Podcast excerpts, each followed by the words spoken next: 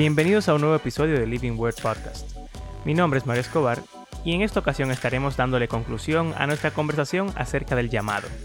Ya hemos visto qué es un llamado y cuáles son los nuestros. Y ahora vamos a estar dando algunos consejos prácticos de cómo descubrir cuál es nuestro llamado. Aquí vamos.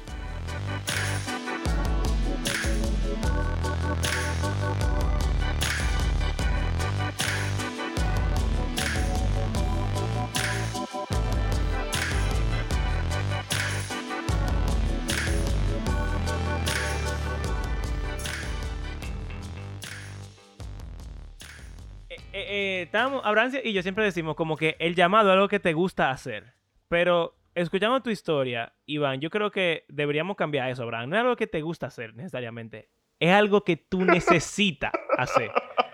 Tú tienes que hacer porque si no, Porque si no, no puedes. O sea, Ey, te está pasando. es así. No, no, de verdad, de verdad. Y, y te lo digo porque yo muchas veces he considerado soltar mi, mi proyecto también. Porque hay otras formas de... O sea, ni si- yo ni siquiera quiero hacer esto para ganar dinero. Obviamente, como que es una forma de ganar dinero. Y eso es bueno porque así no tengo que trabajar en otra cosa. eh, sino que puedo hacer lo que, lo que es mi llamado y también ganar dinero. Pero eso no viene al caso. Lo que quiero decir es como que hay otras formas en las cuales yo pudiera sobrevivir, ganar mucho más dinero, trabajando como animador, como, como publicista, que yo soy, en verdad, soy bueno en lo que yo hago. Pero, ¿Y te gusta? y me gusta también, pero es que es como tú dices, yo no puedo. O sea, no puedo, porque es que lo tengo ahí. Y, y, y es así, es como un fuego en el corazón. Así que yo creo que eh, así uno sabe que tiene un llamado, cuando le arde el corazón. Ya ese es el nombre del episodio, me arde el corazón. ahora, como, ¿qué le diríamos a los cristianos promedio respecto a esto? Porque nosotros los tres hablamos como de, este, de esta llama que tenemos dentro, que nos mueve y como que no podemos dejar de, hacer eso. Sin embargo, por ejemplo, en mi experiencia, que yo viví varios años siendo cristiano, o vamos a decir diciendo que soy cristiano, porque eh, eh, en cierto modo yo veo como ese cambio radical en mi vida a partir de ese punto en el que, vamos a decir, tuve ese llamado, que yo hasta a veces pienso que yo no era cristiano antes de eso. Eh, aunque, o sea, es verdad, es extraño, pero también hay cosas en mi vida antes de ese punto que yo puedo decir, claro que sí, yo era cristiano, hay evidencias, pero como que mi vida No- cambió por No te, de- completo. no- no te dejan conforme a- a- al, al- al cambio radical que hubo. Ujú. Es la palabra que hace eso. Pero, ¿qué le diríamos a, a un cristiano? Bueno, a un cristiano promedio. Lo que yo voy a decir, esa, esa frase como que estaba media quemada, pero diré algo. Sí, yo la, yo la estoy contando, esta es la sexta vez. ¿En serio? es mentira. Ah, la- ah, No, yo no la estoy contando. No, pero ya van mucho en verdad. Pero diré algo y sonará un poco despectivo. Pero primero lee tu Biblia. Sea, dedícate realmente a conocer a Dios. Despójate de ti. Deja de pensar en lo que a ti te gusta y empieza a preguntarte quién es Dios, qué le gusta a Dios, qué quiere, qué demanda Dios de mí de manera general y te aseguro que vas a llegar a tu propósito específico con solamente conocer qué Él demanda de ti de manera general. Es un muy buen punto. Y en verdad, pensando en lo que yo hablaba de mi testimonio, realmente ahí fue que esa fue la diferencia. Yo comencé a leer y a estudiar la Biblia. Y eso cambió mi vida, literalmente. Sí, ¿sabes qué? Algo que yo siento como un defecto que yo tengo en la forma en la que yo me expreso como cristiano, y quizá en el podcast se manifiesta o se refleja eso, es que yo como que obvio, ¿se dice obvio o obvio? No, obvio. Yo como que obvio esa parte de que como que Dios te, o sea, como, como dejarte guiar por el Señor. Pero pensándolo bien, lo que pasa es que, a diferencia de ustedes, yo, yo he sido cristiano por mucho, mucho tiempo y como devoto al Señor por mucho, mucho tiempo.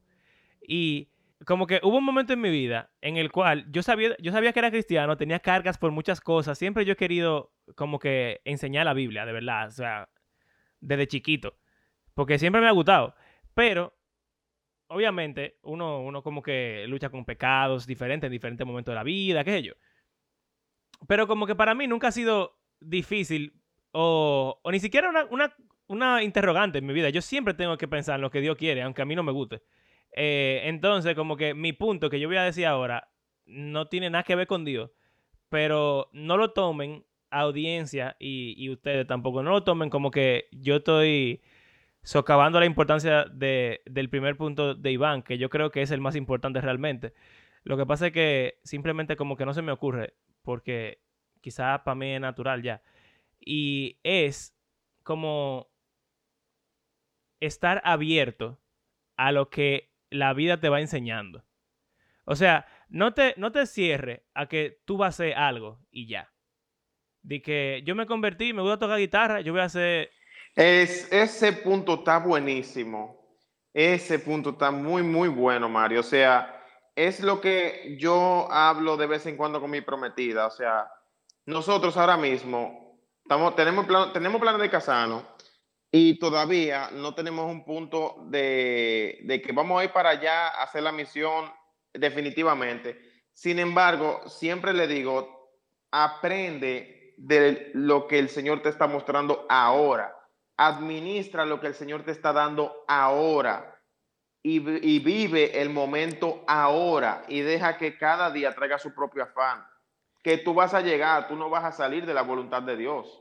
Exacto. Y de hecho, mira, cuando yo estaba pensando en lo de la universidad y eso, que yo estaba pensando en estudiar cine, eh, aquí todavía no había una carrera de cine establecida en República Dominicana.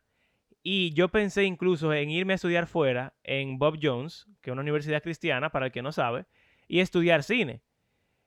Pero como que no se dio. Y también, eh, como que yo, quizá en algún momento yo termine siendo pastor o, o o líder de algún grupo o algo así. Pero en este momento de mi vida, yo no siento esa, esa carga. Y quizás eso me lleve a mi segundo consejo y es como que no te compare con el llamado de otra gente. No te cierre al llamado que tú crees que tú quieres, porque quizás el Señor te va a mostrar otra cosa. Dígase, yo quería hacer cine y terminé siendo animador y ahora tengo un podcast. ¿Verdad? Quizá pueda ser pastor en algún momento en el futuro, o Abraham, que creo que es un mejor ejemplo, eh, iba a ser ingeniero, después iba a ser eh, a enseñar, pero ahora está, está, trabajando en este proyecto también, y como que quién sabe lo que la vida va a traer y lo que el Señor va a traer en la vida. Pero es como yo dije, Ajá. yo no tenía como una idea clara de qué específicamente, sino que yo quería hacer algo, o sea, yo quería enseñar de alguna Exacto. forma, abierto a lo que el Señor me presentara. Y, o sea, eso de no compararse, porque mira, yo oyendo lo que Iván estaba diciendo, yo he sentido a veces ese, como, como que ese, esa incomodidad de cuando tú tienes una persona al lado que tú entiendes que tiene que predicar y, si tú no lo haces, como que te, te corroe por adentro. Pero ahora mismo, yo entiendo que ese no es mi, llamado principal. Obviamente eso, no significa que yo no crea que tengo que predicar en la calle, porque yo creo que todo el mundo tiene que predicar el Evangelio donde sea que está, en el contexto donde está. Pero como que la historia de Iván, para mí, es, es como increíble. O sea, eh, y te lo digo, Iván, no, no por nada, sino porque es cierto. O sea, tú me, yo, yo admiro eso que tú estás diciendo y como que tu llamado, porque yo no conocía hasta ahora a nadie que realmente quisiera ser misionero. Eh, yo conozco a algunos misioneros, pero yo no había conocido a alguien como que en, en, mi contexto, vamos a decir, cronológico, que yo pudiera decir, wow, esta persona de verdad como que quiere dedica dedicarse full a algo que es tan incómodo y tan difícil y eso me hace, me hace, pensar como que, ¿y por qué yo no soy misionero? Y yo pudiera ser misionero. Abraham pudiera ser misionero, pero ese, yo no creo que ese sea mi llamado porque yo no tengo un fuego en mi corazón que me dice, haz eso.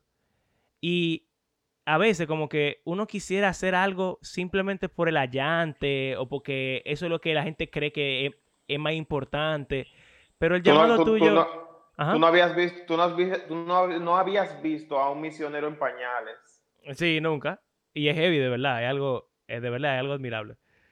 Eh, pero mi punto es como que no, no queramos forzar el llamamiento, sea porque tengamos una idea preconcebida o porque tú viste a otra gente haciendo algo que te parece heavy o que te parece eh, admirable o que te parece asombroso, porque quizás el llamamiento que el Señor tiene para ti o que tú vas a descubrir en tu vida es, es diferente. Quizás se vea más sencillo, quizás sea más complicado incluso, pero, pero hay que dejar, como dicen, hay que darle tiempo al tiempo para, para, para que se manifieste eso.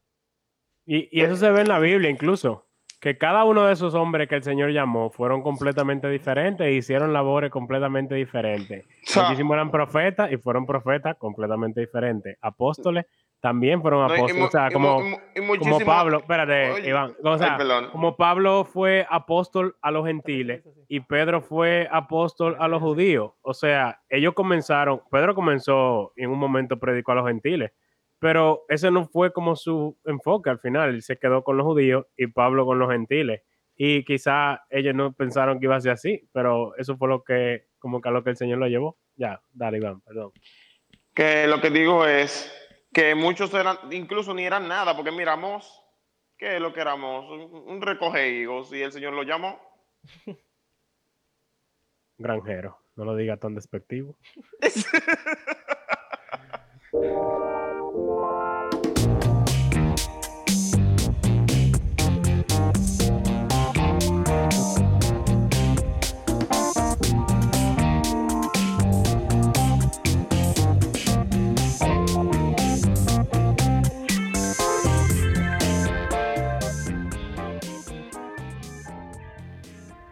¿Y tú, Abraham, qué consejo tú le darías a un cristiano promedio para que descubra cuál es su llamado?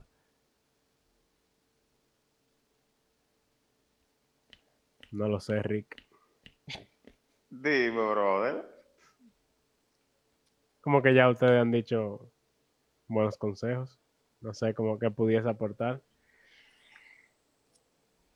Bueno, eh, algo importante que sí se me puede ocurrir es que si usted está en una relación eh, que va rumbo a matrimonio o si ya está casado, como fue mi caso, cuando hubo ese cambio en mi vida, es un factor muy importante a considerar. Incluso el mismo Pablo dice o, y recomienda, no se casen, porque a veces eso es un impedimento para la obra, o no a veces, en cierto modo siempre, porque tu principal ministerio es tu cónyuge, a tu esposo o tu esposa, y después lo otro es secundario.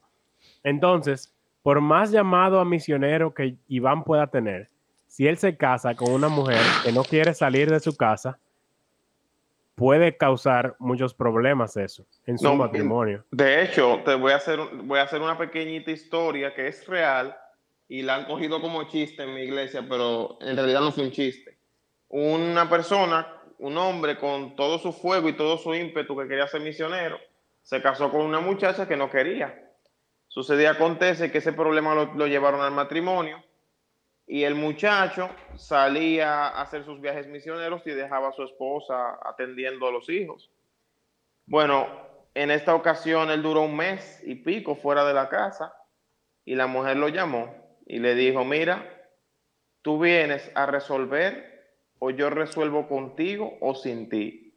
Ya ustedes saben lo que significa eso, ¿verdad? Bueno. El hombre se le fue el fuego de las misiones. Pues Sí, claro. que- Reemplazó el fuego que- de las misiones por otro fuego. Tuvo que Sí. apagar otro fuego. En verdad es bueno que, que me forzaron a pensar en una recomendación porque en mi caso, eh, al igual que como yo decía que muchas personas de mi familia o conocidos, iglesia, qué sé yo, me decían, no, tú estás desperdiciando tu carrera, etcétera. Para mi esposa fue muy chocante porque, en cierto modo, ese no fue el hombre con el cual ella se casó. ella se casó con un ingeniero y de repente viene este hombre que se transforma en alguien que quiere enseñar de la Biblia. Y eso también en cierto modo puede ser como decía Iván, de que la confirmación de, de la gente. Sí, sí. En ese sentido, yo no podía venir de un día a otro y decir, no, ya, yo voy a renunciar a mi trabajo y voy a comenzar a servir al Señor, etcétera. Porque mi esposa no estaba preparada para ese cambio tan rápido. O sea, yo había procesado todo eso en mi mente, pero yo todavía no había logrado transmitir eso y que ella, vamos a decir, lo aceptara y apoyara. Y, o sea, estuviera de acuerdo en que eso es lo que el Señor quería para nosotros. Entonces, eso es algo muy importante a considerar. Y es sorprendente ver cómo eh, mi esposa ha cambiado de estar un poco dudosa e insegura con esa decisión de ese llamado del Señor, a que actualmente ella me apoya completamente y que a veces yo le digo de planes que quisiera, que quisiera quizá hacer, llevar a cabo en algún futuro relacionado a este llamado. Y ella ni siquiera me pone duda ni se pone a preguntarme, sino que me dice, claro, dale para allá, vamos a, o sea, Que vamos, cuando, que cuando eso, viene a ver, que cuando viene a ver está más segura que tú. Exacto, y eso es, ese cambio que yo he visto, no solo en mi vida, sino también en, en ella, yo- en cierto modo eso confirma que lo que el Señor me está llamando no es solamente un deseo mío y que yo lo voy a hacer a consta de mi esposa. No, no, no. Yo tengo, yo la tengo a ella como, eh, o sea, junto, ella está junto a mí en esto. Y eso es muy importante para aquellos que estén casados o que tengan una novia o novio que estén en camino a casarse. Eso es algo muy importante a considerar. Eh, siguiendo en esa misma frecuencia, eh, por lo primero en mi caso, como, como ustedes saben, yo todavía no estoy casado, pero señores, hey, se está acabando el episodio antes de la boda. Ya casi me voy a casar, señores. Eh, y como que cuando yo me enamoré de mi novia, de mi futura esposa, todavía yo no sabía nada de esto tampoco. Lo que pasa es que éramos novios, yo pude en cualquier momento como que dejarla y decirle, oye, yo voy a hacer esto y si tú no quieres, pues te fuñiste. Eh, y vamos a decir, vamos a decir, yo creo que eso sería lo correcto. Si tú estás en una relación de noviazgo que no está muy, muy crecida, vamos a decir, no está muy madura, ustedes se están conociendo, qué sé yo, y tú te das cuenta de que esa persona como que no cuadra con, No, que, no, no tienen cosas afín, lo mejor es de Exacto. De hecho, hay un proverbio que, que lo dice, creo. ¿Andarán dos juntos si no están de acuerdo? No. Eso es en Amos, Amos 3.3. Entonces, ah, exacto. Ey. Entonces, como que en ese momento es un buen momento para considerar de verdad eh, terminar una relación o no. Pero en mi caso no fue así y realmente con mi novia yo puedo decir que al principio también ella como que no le cuadraba mucho la idea porque, de nuevo, uno, uno piensa principalmente que uno va a estudiar para ganar dinero, qué sé yo.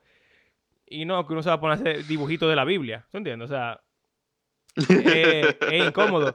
Pero al mismo tiempo, también ella como que en su, en su, vamos a decir, camino para descubrir qué carrera lleva a estudiar y eso, ella tuvo un momento en el cual ella como que pensó en cambiarse de carrera y yo fui una, vamos a decir, tuvo un papel muy importante en apoyarla para que ella cambiara y ahora ella es mucho más feliz de, lo que ella era antes. Y yo creo que después de ese momento, ella tuvo un cambio así parecido al de tu esposa, Abraham, más favorable en cuanto a, a mis proyectos y mis planes, hasta el punto de que ella de verdad está súper feliz con lo, que, con lo que yo hago y de hecho como que le enorgullece saber que su, su esposo, futuro esposo o lo que sea, como que pone al Señor, y no me estoy dando payola ni nada por el estilo, pero es como que en su plan está servir al Señor. Pero lo que iba a decir, que ni siquiera era eso, es que los amigos que uno elige también y las personas con las que uno se rodea son muy importantes. Y en nuestro caso, Abraham, como que tú tienes la mitad de la historia en la cual tú me conociste a mí y yo te enseñé como que, mira, yo quiero hacer esto y, y te pareció una buena idea y aquí estamos. Pero en mi parte de la historia, yo lo premedité eso. Y yo duré tiempo. De hecho, yo se lo dije a mi novia, como que, ah, mira, hay un tigre en el colegio que yo creo que es un buen candidato para compartirle mi proyecto a ver qué él cree al respecto, porque tenemos cosas en común, qué sé yo qué, qué sé yo cuánto, bla, bla. Un tigre. Exacto. Y eh, eso fue lo que produjo todo esto. Y... Re- reforma. Ah, perdón, perdón, perdón, perdón. o sea que si, si uno tiene un llamado, si eh, un cristiano promedio tiene un llamado, yo creo que una parte importante es como que buscar gente que sean útiles, que te apoyen y no que te apoyen de que como que ciegamente, sino que piensen en lo que tú le estás diciendo, que lo consideren y que puedan ayudarte a crecer en esa área. Porque si usted junta con gente que lo que van a hacer es un lastre a lo que sea que tú quieras hacer, y esto es un consejo como para cualquier área de la vida, tu carrera, tu, tu, tus relaciones amorosas, lo que sea también, o sea, o el llamamiento. Si usted junta con Tu gente que lo que van, exacto, que te van a estar como que arrastrando para atrás, tú no vas a llegar a ningún lado. Tienes que buscar gente bien y soltar la que no. No, y, que, y, y a eso, y a eso que se refiere exactamente la imagen del yugo desigual. A un buey fuerte arrastrando uno débil. Y al final trabaja doble. Claro, porque tiene que hacer su trabajo y arrastrar al otro.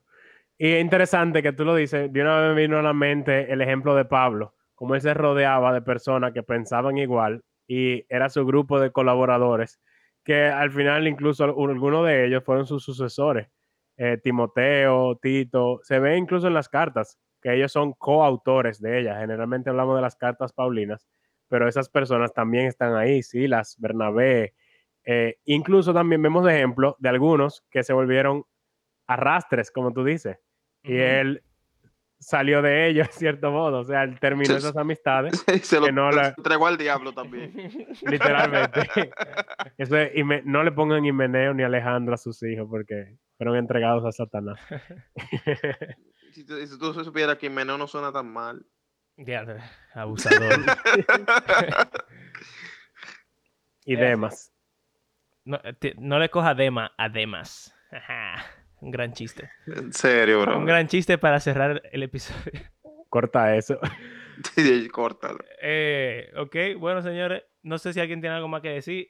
Eh, Iván, gracias por acompañarnos. Eh, me, me gustó mucho esta conversación. De nuevo, tu testimonio me, me encanta, tu, tu llamado me, de verdad me hace pensar full en, en, en la vida y en cómo yo estoy sirviendo al Señor porque es fuerte. Se supone Gracias. que tengo que decir algo romántico. No, tú dices gracias por invitarme y nada. Ah, ok.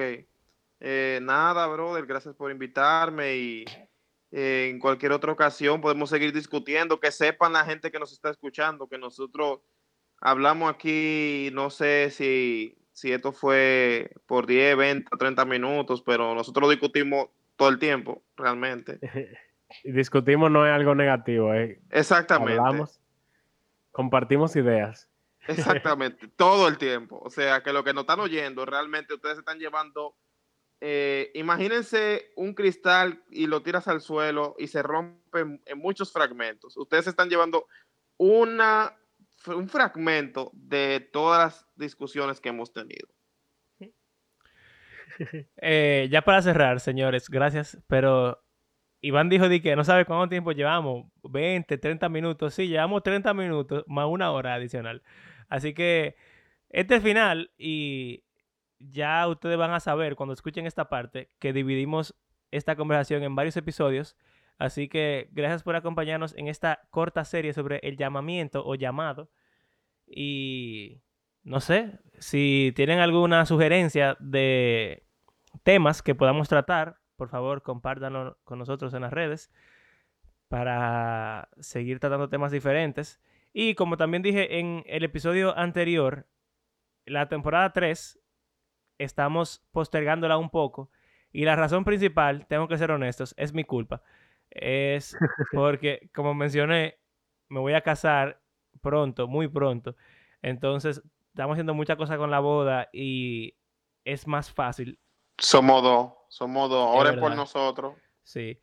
Eh, como que es más fácil elegir temas así, más sencillos, que no tengan, no tengamos que tener tanta preparación para poder compartir y como sea, se dan bien. Así que nada, ayúdenos compartiendo qué quieren escuchar y cuando sea tiempo de la tercera temporada, pues la empezaremos. Así que nada, señores, adiós. Hasta luego.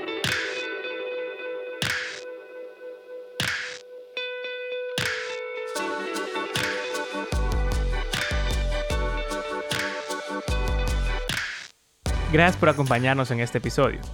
Living Word Podcast existe porque creemos que la Biblia es un libro que está vivo y que tiene el poder de Dios para transformar la vida de sus lectores y también todo el mundo. Si disfrutan de nuestro podcast, compártanlo en las redes y si quieren apoyarnos económicamente pueden hacerlo por medio de nuestras plataformas de PayPal o Patreon. El tema de la próxima semana aún es un misterio, así que les invitamos a que nos cuenten de qué quisieran que habláramos en la próxima. Como de costumbre, queremos agradecer a cada uno de ustedes que ha convertido este podcast en parte de su rutina semanal y será hasta la próxima. Hasta luego.